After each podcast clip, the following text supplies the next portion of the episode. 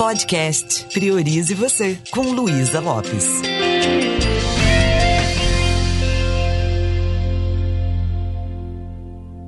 Olá, que bom que você está aqui comigo.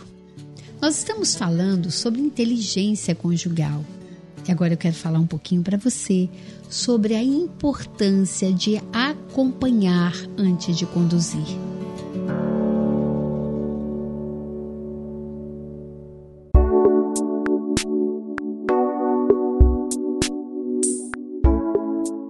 Talvez seja essa uma lição das mais importantes, porque às vezes a gente está impondo o nosso jeito, a gente está sufocando o outro e não sabe que está fazendo isso.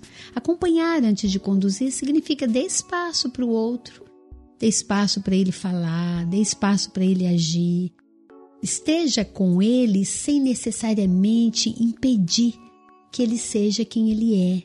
Crie um espaço seguro para ele se manifestar. Como é que eu atrapalho o outro? É quando eu não ouço, é quando eu não acolho, é quando eu quero impor o meu ponto de vista. Pode ser uma coisa simples da nossa rotina.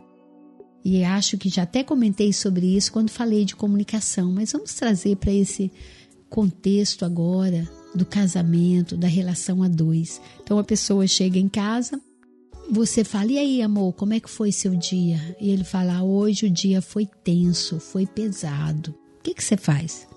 Às vezes a pessoa fala assim, e o meu? Nem queira saber. o que, que você fez nesse momento? Você não acompanhou. Você não deu espaço para ele falar um pouquinho mais. Lembra quando nós falamos no podcast anterior, nós falamos sobre rapport, sobre qualidade de atenção, sobre espelhar, acompanhar antes de conduzir, esse é o momento. Então, se ele falar hoje o dia foi tenso, foi pesado, para tudo que você está fazendo, vai, vai ouvir. Vai ouvir seu companheiro, essa pessoa que te ama apesar de te conhecer.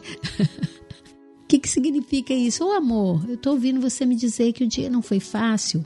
Olha o que, que eu fiz aqui, eu troquei palavra pesada ou difícil por algo que é diferente. Então, em vez de você falar assim, ah, hoje o dia foi difícil, você pode falar, amor, eu tô ouvindo você me dizer que não foi nada fácil o dia de hoje. Eu tô ouvindo você me dizer que não tá nada leve. Me fale um pouquinho sobre isso, como foi seu dia. Para tudo que você está fazendo. Nós não falamos que relacionamento é mais importante do que o assunto? Então, tem uma pessoa ali do outro lado que não está bem, e às vezes, se eu não falo nada, ele vai sentar ali no sofá, vai ficar ali com ele, calado, porque eu não dei abertura. E depois eu reclamo, porque ele está ali no mundo dele.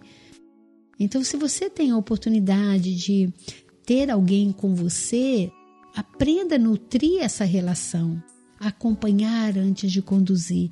O que significa isso? Deixa eu dar atenção de qualidade, deixa eu perguntar mais, deixa eu acolher, nesse momento, ele vai ter um espaço para poder falar um pouquinho dele. Já aconteceu com você? Você está num relacionamento e você está sentindo solidão, mesmo tendo alguém do seu lado?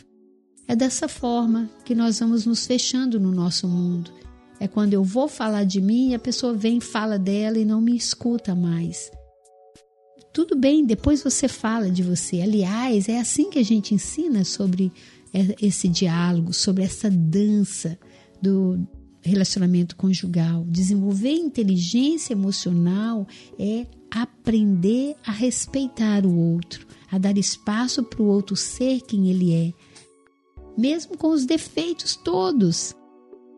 Ele pode se manifestar e quando ele estiver falando, coloque aquele olhar de nada sei curioso para saber que nós aprendemos nos podcasts anteriores é o momento de você olhar, é o momento de você apreciar. Procure não ficar interrompendo quando ele estiver falando. Porque às vezes a pessoa fala, ah, mas você é um bobo mesmo, por que, que você deixa isso? Por que, que não sei o quê? Tem gente assim. Vamos ouvir com empatia, nós já aprendemos sobre isso. E lembrar que é melhor ser feliz do que ter razão. Às vezes a pessoa está vivendo uma situação na vida dela que ela precisa viver para amadurecer. E não adianta eu enfiar a colher de pau, querer falar com ela, não, não faz isso, faz aquilo. Porque se a pessoa não estiver convencida, se aquilo que você está sugerindo não virar uma autossugestão, não vai fazer sentido no mapa dela. Então ela precisa disso, de viver aquela experiência. E se aquela experiência significa que está causando prejuízo financeiro ou você está bancando um plano, entra um pouco no angustiado. Nossa, eu queria te apoiar, mas surgiu um imprevisto e eu não vou ter como te apoiar financeiramente. Mas será que é isso mesmo que você quer? Você pode perguntar, mas não é, interrompa, não, não, não impeça a pessoa de viver aquilo que é importante no coração dela.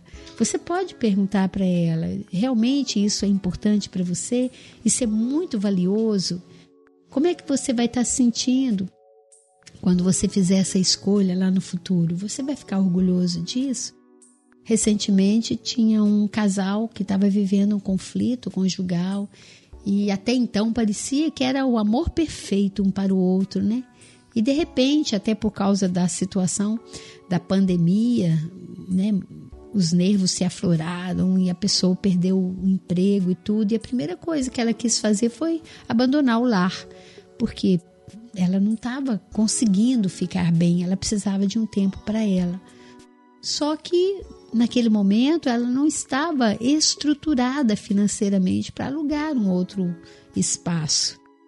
São coisas assim que a gente pode ouvir e pode fazer perguntas Falei, ah, então estou entendendo que você prefere sair de casa, mas ele fez alguma coisa, fez alguma coisa com você que te machucou, e aí a gente percebe que a pessoa vai ficando na vítima, justificando coisas que nem são tão importantes, mas é porque aquela pessoa está arrasada, está arruinada, está insegura em relação ao futuro.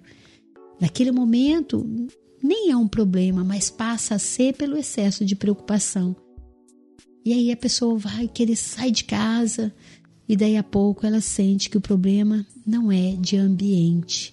O problema tem a ver com crenças, o acreditar que eu não vou dar conta, o acreditar que não vai não vai ser bom estar junto com essa outra pessoa. Então, nós podemos ouvir até a pessoa esvaziar e podemos fazer perguntas reflexivas.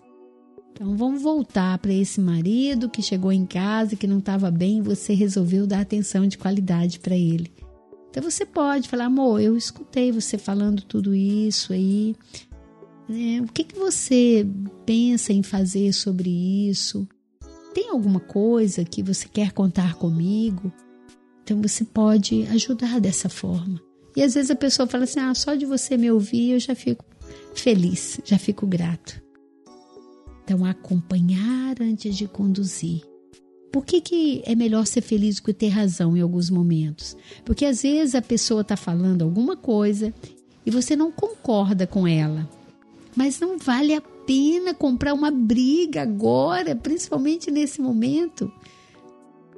Então, quando eu falo é melhor ser feliz do que ter razão, vale a pena você perceber se aquele assunto vale uma briga que às vezes ele é pequeno demais, considerando o quanto esse relacionamento, esse casamento, essa família é mais importante.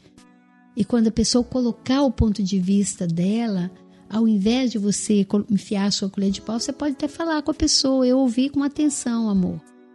Mas de verdade, eu tenho um ponto de vista um pouco diferente, mas eu respeito o seu ponto de vista. Você tem o direito de pensar da forma que achar melhor que, que é diferente disso? Poxa vida, você está batendo nessa tecla de novo, eu não concordo com você. E de a pouco o assunto fez com que a relação ficasse muito tóxica, muito ruim, criasse uma separação. Eu posso avaliar a cada momento: esse assunto vale uma briga? Eu não preciso ficar o tempo todo pisando em ovos com a pessoa, mas existem formas, existem formas e formas para você é, lidar com o conflito. Evitar conflito o tempo todo, às vezes não é muito bom, porque eu posso criar um conflito comigo em função de não entrar em conflito com outro. Mas de verdade, eu posso acompanhar, eu posso ouvir e posso decidir, quer saber? Vou ser feliz com essa pessoa. Não vou ficar brigando por causa desse assunto. Eu posso abrir mão disso agora. Né? Às vezes eu quero ter razão e depois eu fico, ai meu Deus, o que, que eu vou fazer com essa razão? Me deu a razão, ficou de mal de mim. e eu acho que não, não vale isso. É isso, mais um pouquinho sobre como podemos ter relacionamentos mais saudáveis. E tudo isso que eu estou passando para você são coisas que eu exercito no meu relacionamento. Uma jornada de mais de 40 anos com a mesma pessoa. E eu já casei várias vezes com esse mesmo homem. Afinar a viola todos os dias, casar todos os dias, é lembrar do valor dessa pessoa e não deixar com que assuntos que às vezes não valem muito estragar toda essa relação é não permitir que situações externas baguncem o nosso casamento.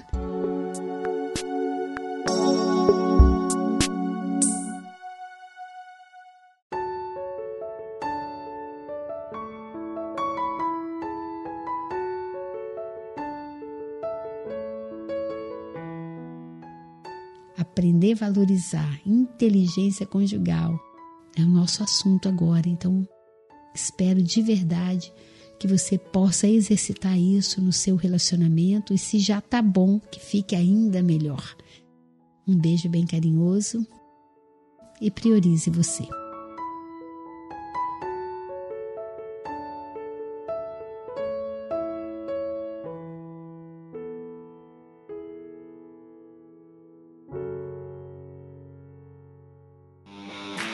Esse programa foi produzido e editado por Na Trilha, podcast Transmídia.